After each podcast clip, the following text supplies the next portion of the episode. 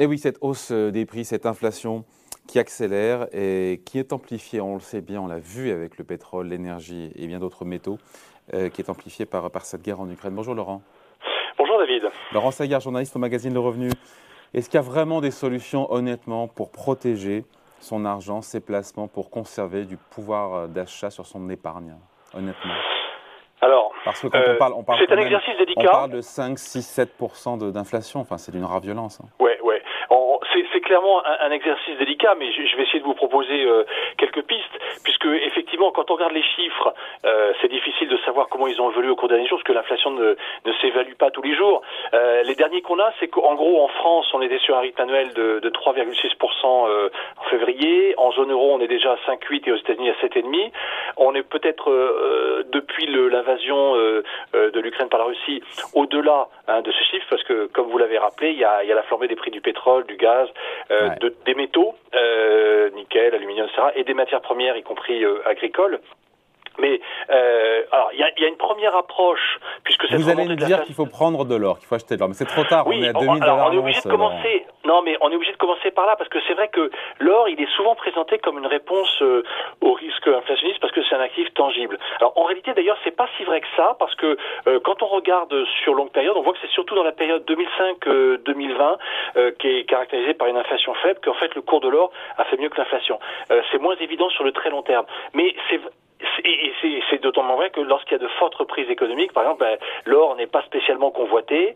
Hein, on rappelle que l'or n'offre aucun rendement, donc il faut miser uniquement sur la plus-value éventuelle. Mais c'est vrai que le cours du métal jaune monte lorsque euh, tout le monde a la trouille. Et c'est le cas notamment sur les marchés d'actions en ce moment. Euh, au 10 mars, c'est-à-dire hier, euh, il gagnait 10% depuis le 1er janvier. Et donc, grosso modo, sur les trois dernières années, il a profité aussi de la crise sanitaire et il a gagné 40, 55% sur, sur 3 ans. Bon, on est on est dans les plus hauts historiques, hein, parce que 2021 c'était une année de repli. Mais euh, le, pic atteint en août 2020, on n'est pas loin de le retrouver là en, ce moment. Alors, c'est vrai qu'on peut se dire, David, que bon, comme c'est une valeur refuge, ben, euh, ça peut permettre de compenser une partie de la baisse du reste du portefeuille. C'est toujours ça de prix. Mais il faudra bien sûr limiter l'exposition. Euh, moi, je dirais aller à 5%, parce que c'est quand même des caractéristiques très particulières. Hein. Vous soit vous, le faites, faites de la détention physique, donc il y a quand même des contraintes de stockage et de sécurité pour les lingots, les pièces, etc. Alors, il y a quand même une plateforme intéressante. Il y en a quelques-unes, mais il y en a une qui s'appelle or.fr qui, qui, propose des solutions pour les particuliers. Après, vous avez bah, de l'or papier, hein, c'est-à-dire euh, des, supports indiciels indirects. Ça peut pas être des ETF, hein, c'est pas, possible sur matière première, mais ça peut être des ETC, des ETP, des certificats, etc. C'est-à-dire qu'ils vont être euh, indexés, qui vont suivre ce, cours de l'or, ou sinon même à la limite des, minières orifères, hein, euh, et voire même sur un tracker, Lexor en propose un sur le sur sur le sur euh, sur la bourse de, de, New York, mais bon là vous retrouvez bien sûr la volatilité des actions. Donc ça peut être une réponse, mais il faudra qu'elle soit limitée. Hein, ouais. Et alors effectivement, euh, L'immobilier, comment ça se comporte en matière de quand il y a vraiment beaucoup ben, d'inflation C'est vrai que c'est la c'est la deuxième euh, réflexion qu'on peut avoir parce qu'en général on se dit s'il y a beaucoup d'inflation, euh, si vous empruntez pour acheter de l'immobilier, que ce soit en direct ou dans des dans des dans des supports on va dire mutualisés, bah, ça peut être judicieux. Vous dites que alors à taux fixe, hein, bien sûr, pas, pas faut pas le faire à taux variable à un moment où les taux remontent, mais à taux fixe, euh, si les, les niveaux sont restent bas, ils, peuvent remonter, donc ça peut être intéressant si l'inflation est importante. Et puis on voit sur longue période que le prix de logement, il est quand même plutôt en hausse, enfin en tout cas depuis euh, depuis 2016. Alors on se dit, bah, le regain d'inflation, ça va réduire le poids réel du, remboursement du, capital et, des intérêts. Alors là, il y a plusieurs solutions. Hein. Vous faites du, crédit à taux fixe sur de l'immobilier en direct, euh, classique, en pleine propriété, ou alors vous achetez bon, ben, les parts de support immobilier type SCPI, OPCI ou les SCI qui contiennent elles-mêmes des SCPI comme on en trouve en, en assurance ou alors vous allez même chercher des dispositifs avec avantages fiscaux type Pinel ou les, les, les, opérations avec du, un statut de, loueur meublé non professionnel. Alors simplement, bien sûr, euh, la prévision des prix euh, est toujours difficile hein, en matière d'immobilier. Pour le moment, ça continue à monter. Et la guerre en Ukraine va peut-être changer les choses, parce que euh, c'est vrai qu'on a été surpris par la crise sanitaire. Euh, finalement, euh, les prix de logement continuent à augmenter, mais là maintenant, il est possible aussi qu'une très forte inflation, avec en plus une hausse des taux de crédit, finira par faire pression sur les prix. Mais si je vous cite aussi cet exemple, David, c'est parce que dans le cas de l'immobilier, il y a des mécanismes de révision des loyers si c'est l'immobilier qui, qui, est à destination locative, bah, par exemple, si c'est du logement, il y a, l'indice de révision des loyers, l'IRL, pour les baux de, de logement.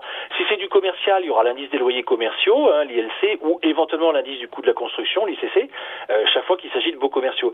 Alors bien sûr, on va rester prudent, parce que pour l'immobilier professionnel, David, vous savez comme moi qu'avec la crise sanitaire, il y a eu le télétravail, euh, donc moins besoin de bureaux, et puis les consommateurs, ils ont eu tendance à moins aller euh, fréquenter les centres commerciaux. Donc la pierre n'est pas immunisée aussi bien pour le prix de logement que pour l'immobilier euh, professionnel. Et on rappellera que si on rentre en récession avec cette augmentation de l'inflation et une baisse de la croissance, euh, forcément les locataires, ça les fragilise. Donc déjà, ils ont peut-être du mal à honorer le loyer ou ils ont peut-être du mal à proposer des dossiers pour, euh, pour louer. Donc l'emprunteur, faut pas oublier que dans ces cas-là, lui, il doit toujours payer les mensualités de crédit, puis il doit supporter toute la taxation de l'immobilier en France, hein, sur les revenus fonciers, mais aussi il y a la taxe foncière, il y a éventuellement l'IFI pour ceux qui sont concernés. Voilà, donc c'est c'est les réserves qu'il faut garder à l'esprit malgré tout. Ouais, donc actifs tangibles, or et immobilier, ok. Sur les actifs financiers, qu'est-ce qu'il y a pour le coup euh Alors bon, c'est vrai que spontanément, j'ai envie de vous dire, euh, les obligations indexées sur l'inflation, bon, c'est sûr que ce serait de, de bonne loi, euh, parce qu'elles fonctionnent différemment des emprunts d'État classiques, et donc ben, le, le, principal, les intérêts qui sont versés sont revalorisés en fonction du niveau général des prix. Alors, simplement, elles sont pas tellement accessibles aux particuliers, eh donc on va plutôt essayer d'aller sur des fonds, et le problème, c'est que si on va sur des fonds spécialisés, en général, c'est géré par des gens qui anticipent l'inflation. Or là, l'inflation, elle est déjà là. Donc si je veux dire, le boulot est déjà fait.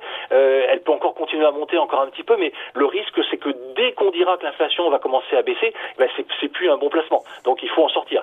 Voilà. Donc ça limite euh, l'exercice. Alors sinon, il y a aussi il y a pas, toujours les actions. mais là... Laurent, il n'y a pas des actions pour le coup qui Alors, oui, ont cette capacité à, transmettre, comme on dit, à transmettre le prix, à augmenter le prix, et puis les clients continuent d'acheter. Hein, on pense au luxe évidemment, mais pas seulement. Oui, c'est ça. Il faut trouver des sociétés qui peuvent augmenter leur prix. Alors là, là aussi, je vais être relativement euh, euh, prudent parce que l'exercice est délicat dans le contexte actuel de, de guerre.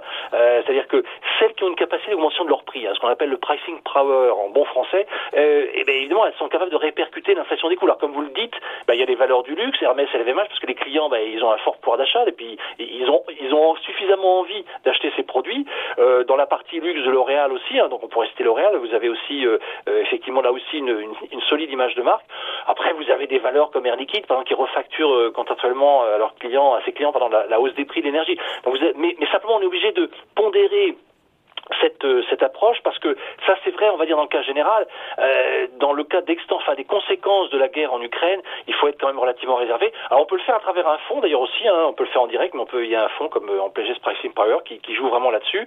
Mais simplement qu'il y a de tels décalages en bourse en ce moment que bien sûr euh, la seule valeur sur laquelle on pourrait s'engager en ce moment c'est plutôt euh, je sais pas des valeurs de comme Thales qui sont dans la défense parce que là là il y a vraiment un appétit. Mais vous voyez c'est difficile de d'être sûr de, de, la réaction boursière sur, euh, sur, sur, le reste. Voilà. Mais sur le principe, ces actions. Donc en conclusion, pardon, en conclusion Laurent, euh, il n'y a pas de solution miracle. Hein. Non, il n'y a pas de solution miracle. Je suis quand même obligé de vous dire que bon, il y a l'épargne réglementée qui n'est qu'à 1%, mais qui a un mécanisme de révision qui intègre l'inflation. Donc finalement, vous protégez au moins une partie de votre placement de l'inflation, puisque le calcul est fait tous les trois mois, hein, livret A, LDDS ou livret jeune, etc. Mais sinon, non, il n'y a pas de parade idéale à l'inflation, surtout dans un texte contexte géopolitique avec la guerre en Ukraine. Donc parce que on sait que l'inflation, ça va faire plus d'inflation, puis ça va faire baisser la croissance. Donc, euh, mais ce qu'il faut, comme toujours, c'est diversifier. C'est-à-dire que avec les, pistes que je vous ai données, ça donne des pistes de diversification sur différentes solutions d'investissement. Ça peut être pertinent dans, le contexte actuel. Bon, Laurent, si on veut se divertir un petit peu.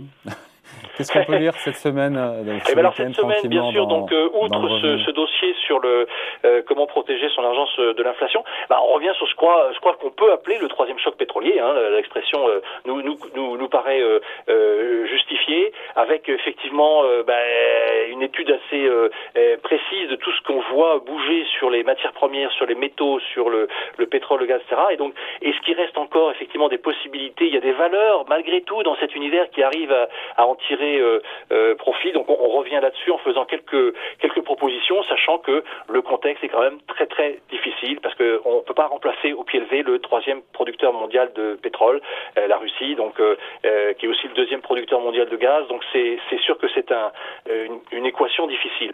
Même si l'Europe s'engage vers une réduction de ses approvisionnements à, hauteur de deux tiers d'ici un an voilà, ça va prendre du temps et, et, et, la bourse, elle, elle réagit au jour le jour. Donc, euh, euh, il faudra effectivement suivre ça avec intérêt. Euh, il y a un décalage temporel, on va dire, entre les deux, mais c'est effectivement, c'est ce qui compte, c'est les perspectives. Mais la meilleure perspective qu'on puisse espérer, c'est un cessez-le-feu en Ukraine. Oui, on l'attend tous, évidemment. Merci beaucoup. En tout cas, à lire cette semaine tranquillement ce week-end dans Le Revenu. Merci beaucoup, Laurent Saillard. Merci, David. Salut.